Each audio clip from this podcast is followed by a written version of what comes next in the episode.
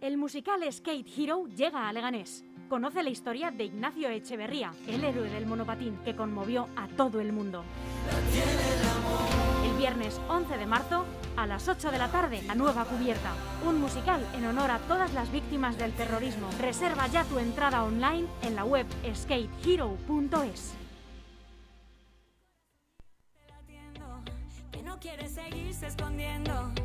Vamos a reír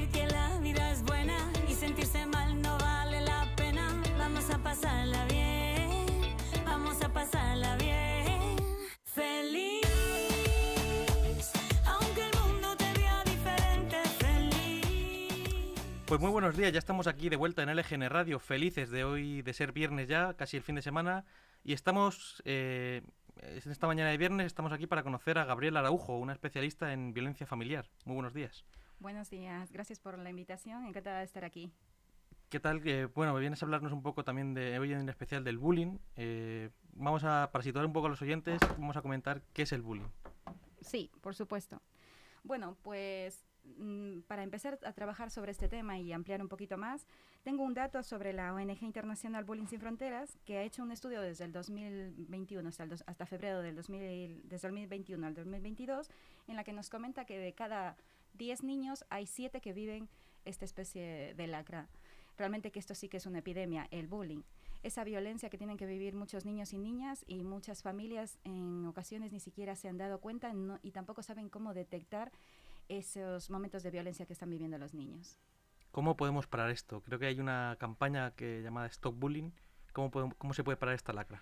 Sí, bueno, como somos conscientes de que padres y madres venimos sin manual, vivir una, tiene una, una experiencia que tus hijos puedan vivir, que estén viviendo bullying, no todas las familias estamos preparadas. No estamos preparadas también para saber cómo poner límites con el acoso en el ciberbullying. ¿no? Entonces, desde el centro donde el que yo dirijo, hemos diseñado una, formación que estamos impartiendo en colegios, que es una es una campaña que está subvencionada por otras empresas que se han sumado al valor de eh, contra la violencia y son son formaciones en las cuales damos mm, píldoras y herramientas a los padres a los padres para que puedan saber cómo desarrollar un protocolo desde casa. Sabemos que en los colegios hay muchas personas, un claustro entero y sobre todo hay un protocolo establecido para este tipo de situaciones. Pero en nuestro hogar no tenemos este protocolo y mucho más cuando quizás alguna familia está pasando alguna dificultad añadida a la, a la, a la usual, pues se nos hace una cuesta arriba. Entonces esta campaña es para ayudarles a detectar cuándo los indicios de violencia invisible, esos pequeños actos de desprecio que se van viviendo los niños. Hay muchos niños muy introvertidos que no les cuentan a sus padres lo, que les está pasando en el cole. Esas, pa- esas patadas, eh, a veces que les encierran en, en los baños o que constantemente les están ridiculizando. Sí, quizá está ahí, ¿no? La dificultad en cómo una familia, cómo unos padres pueden darse cuenta, al fin y al cabo, de que su hijo está, pues, está sufriendo el bullying y las consecuencias muchas veces fatales que, que puede darse para los niños, ¿no? Sí, de ¿Qué- qué- hecho, dime. Di- di- No, digo, Las consecuencias que pueden dar es, es, primero una baja autoestima en aquellos niños y esas niñas, luego después e- episodios de ansiedad. Muchos niños y niñas ya están, aunque a día de hoy ya estamos impartiendo en varios colegios de aquí de Madrid, eh, hemos visto por la por los testimonios de varios padres y madres que hay niños que em, lloran todas las mañanas para ir al colegio y muchos padres no saben interpretar ese tipo de señales sino creen que es porque el niño tiene más sueño o porque realmente no, no le apetece ir o porque quiere estar jugando, ¿no? De hecho, algunas madres nos verba- me verbalizaron que era como, es que como es un poco perezoso, lo que no quiere es hacer. Pero indagando un poco más, cuando empezaron a ver, en el, eh, son dos charlas que se da esta Mm. formación, y una de ellas es conocer lo que se llama indicios de violencia invisible. Esos pequeños actos que los niños y las niñas no lo hacen conscientemente, porque para ellos es quizás algo habitual. Y luego la segunda charla es cómo ayudarles a gestionar de manera emocional, ¿no?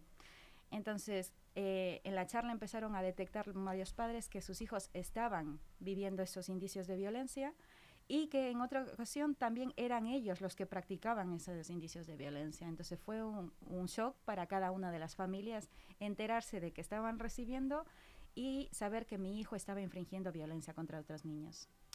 ¿cuál es el... el, mm, ¿cómo, ¿Cómo puede detectar esa familia? que ¿En qué puntos crees que está basada? Es decir, pues mi, mi hijo que puede tener, estar eh, sufriendo bullying. Bueno, pues eh, por lo que hemos, empezamos a ver en las familias, acaso a tiempo real, que fue los casos que tuvimos, pues pudi- pu- pudieron detectar las, las familias cuando son sobre todo niños muy sensibles, muy extrovertidos, que necesitan siempre tener al amiguito o a la amiguita de lado para que les defienda, eh, y que siempre vienen diciéndole, mamá, es que tengo este niño o esta niña que siempre, está, siempre me está ayudando. De hecho, una familia nos, nos conmovió mucho porque... em, ya habían dado parte al colegio, pero la familia de la otra parte, de la parte que ese niño estaba eh, infringiendo violencia con el niño, hacía caso omiso a la petición de ayuda de los padres. Entonces diseñamos una estrategia justamente ahí con una, con una herramienta pedagógica para que la familia del niño que estaba siendo agredido pueda acompañar a ese otro niño que estaba infringiendo violencia. En la actualidad también, bueno, en- ahora con las redes sociales, las nuevas tecnologías, eh, ¿cómo afecta también esa nueva forma del ciberbullying que es conocido, ¿no?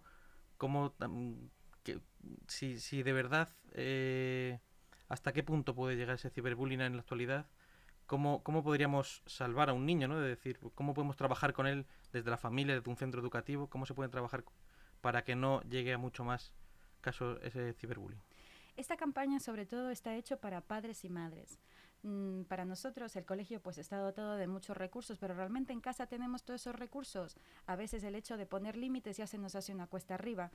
Y el hecho de tener que poner límites con el ciberbullying, muchos niños hoy a día de hoy está más que comprobado que la adicción a las tecnologías es uno de los problemas más grandes en el que ocasiona violencia en la propia familia. Entonces, no se trata de, en las, en las charlas que les damos a los padres, les enseñamos cómo poner límites sanos sin tener que utilizar el castigo. Y al contrario, utilizamos eh, castigos positivos. Eso significa que no muchos niños están, son adictos a la tecnología o al tema de las redes sociales porque realmente hay una ausencia de tiempo en familia, hay una ausencia de padres presentes o porque tienen demasiado tiempo libre. Y está bien tener mucho tiempo libre, pero nosotros también tenemos que tener como una lista de cosas de que ellos también pueden hacer sin nuestra presencia. Entonces van muchas pautas. Para poder salvar a uno de estos niños o de estas niñas, eh, si no hay una familia que esté presente, si no hay una familia que ya no más que esté presente, sino que también tenga herramientas de gestión emocional para ayudarle a solventar la baja autoestima, momentos de tristeza y de angustia que suelen tener. ¿No? Eh, porque tenemos que comprender que cada etapa de la, bueno, del crecimiento de una persona hasta la adultez tiene su- sus necesidades. Entonces nosotros como padres ayudarles a esas necesidades va a ser un poco más sencillo que tener que quitarles el móvil una semana o un mes entero y de ello detonar un, un comportamiento rebelde con peleas y todo el rato con tirantes. Entonces es otra manera también que les explicamos a los padres, les enseñamos que el bullying no solamente se vive en el colegio, sino muchas veces la violencia también la llevan desde casa. Y esos niños que están afectados por el tema del bullying, en, en el 100% de las ocasiones no sabían que estaban siendo agredidos. Has hablado de castigos positivos, me llama mucho la atención. ¿Cómo es un castigo positivo? ¿Qué se pueden contar de esos castigos positivos? Bueno, los castigos positivos son sobre todo con cosas de ocio. Nosotros como padres, eh, yo soy madre, mis hijos ya son mayores, entonces mm, una de las cosas que yo no entendía en mi cabeza era que cómo podía yo castigar de manera positiva. Y yo castigaba con mi cariño, con mi tiempo de calidad, ¿no? con mi desprecio cuando hacían algo malo. Entonces, esa es la manera en la que a mí me educaron de que yo tenía que, para volverme una mejor persona, castigar. Pero no, al contrario, lo que realmente mis hijos, cualquier niño o niña necesita es la seguridad, ese tiempo de calidad con, pa- con padre o con madre, eh, y quitarle quizás por dos horas o tres horas con unos límites sanos, sí que es la manera positiva de, de castigarle. Yo, no les, yo les llamo más consecuencias naturales. Y la consecuencia natural simplemente es que si yo salgo sin chubasquero ayer porque llovió, me va a caer. Te mojas seguro. No, seguro. Enseñar a mis hijos que sus actos también tienen unas responsabilidades y no por ello son malas personas, esa es realmente la consecuencia de una educación, digamos, respetuosa o consciente. ¿no? Porque muchos niños no entienden que esas palabras de desprecio que empiezan a hacer mella en su autoestima viene, es lo normal, porque en su casa también están siendo menospreciados. Entonces hay, hay indicios de violencia también en casa que muchos padres no se han dado cuenta o no saben que están haciendo daño a la autoestima de sus hijos. ¿En qué, en qué edades, en qué etapas suele mm, afectar mucho más este- el, el bullying? ¿Los niños más pequeños, niños de adolescencia? Bueno, pues los niños en la etapa de la infancia lo que más necesitan es la seguridad y la presencia de ese adulto, ¿no? Pero por supuesto que en la adolescencia, con esas ganas de, de empezar a investigar el mundo, eh, también necesitan la presencia de los padres. Lo que pasa es que muchos padres creemos que cuando los hijos son adolescentes y empiezan a, empieza el proceso del desapego, que es los adolescentes desapegarse de los padres, es tan doloroso también para los padres que muchos de ellos deciden dejarles más cancha libre de lo que deberían, ¿no? También depende mucho de los estilos que eduquemos, pero cada, yo siempre digo, cada, cada etapa tiene su necesidad. Por lo menos que conozcas cuál es la necesidad con respecto a, a la etapa de tu hijo, se te va a hacer un poco más sencillo. Primero, para que podamos ver la violencia que sí se vive en casa. Indicios de violencia invisible los tenemos todos cuando tenemos una mala contestación, cuando abusamos de mi, de mi mala gestión emocional, de la rabia, de mi cansancio y ocupo y utilizo a mi hijo para que cada vez que yo llegue cansado le grito. Eso es una manera de humillar. Y tus hijos van se van acostumbrando que la comunicación es a través de gritos y de humillaciones. Entonces, cuando viven un bullying, no ven la diferencia, porque es lo que habitualmente en viven en casa. Igual, ¿Es igual de malo la protección, sobreprotección, que el, lo que comentabas tú antes en la adolescencia, dejarles campo para que ellos... O sea, ¿es igual de malo dejarles mucho espacio como proteger también mucho de que no salgas, no vayas con tu gente, no tengas redes sociales, no tengas... Por supuesto que la sobreprotección es, es una anulación a la persona y de hecho lo que hace son hijos frágiles eh, psicológicamente y emocionalmente. Necesitamos, por supuesto, dejar que nuestros hijos vivan experiencias, por supuesto con la supervisión de nosotros, ¿no? Pero pedirles y darles responsabilidades.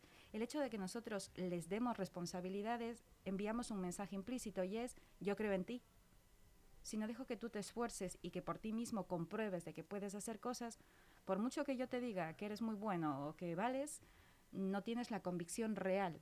¿no? Uno para estudiar no sabe que puede estudiar hasta que uno por fin lo logra. Entonces yo tengo la convicción real de que puedo. Pues los padres sobreprotectores lo que hacen es anular a la- esa persona. Las vuelven dependientes emocionalmente y son personas frágiles. Luego por eso también hay mucha violencia de género muchas mujeres que necesitan la de- depender de otra persona para que les ayude a su estado emocional. Pues si no tienes nada más que contarnos a los oyentes de, de LGN, cortamos aquí y en unos minutos volvemos. Muchas te damos las gracias. Yo solamente quería hacer una invitación a todos aquellos colegios que todavía no hemos llegado y que se estamos mandando una invitación en la cual puedan participar, puedan participar de esta campaña que es totalmente gratuita, viene subvencionada por, por muchas empresas privadas que están en contra de la violencia y apoyando a, esta, a, esta, a este movimiento, a que puedan contactarnos para que podamos ayudarles en este movimiento masivo que se llama Stop Bullying. Pues te damos las gracias, Gabriela, por haber estado aquí con los oyentes de LGN Radio y en unos minutos volvemos con la entrevista a Enrique Morago. Muchas gracias. Muchas gracias.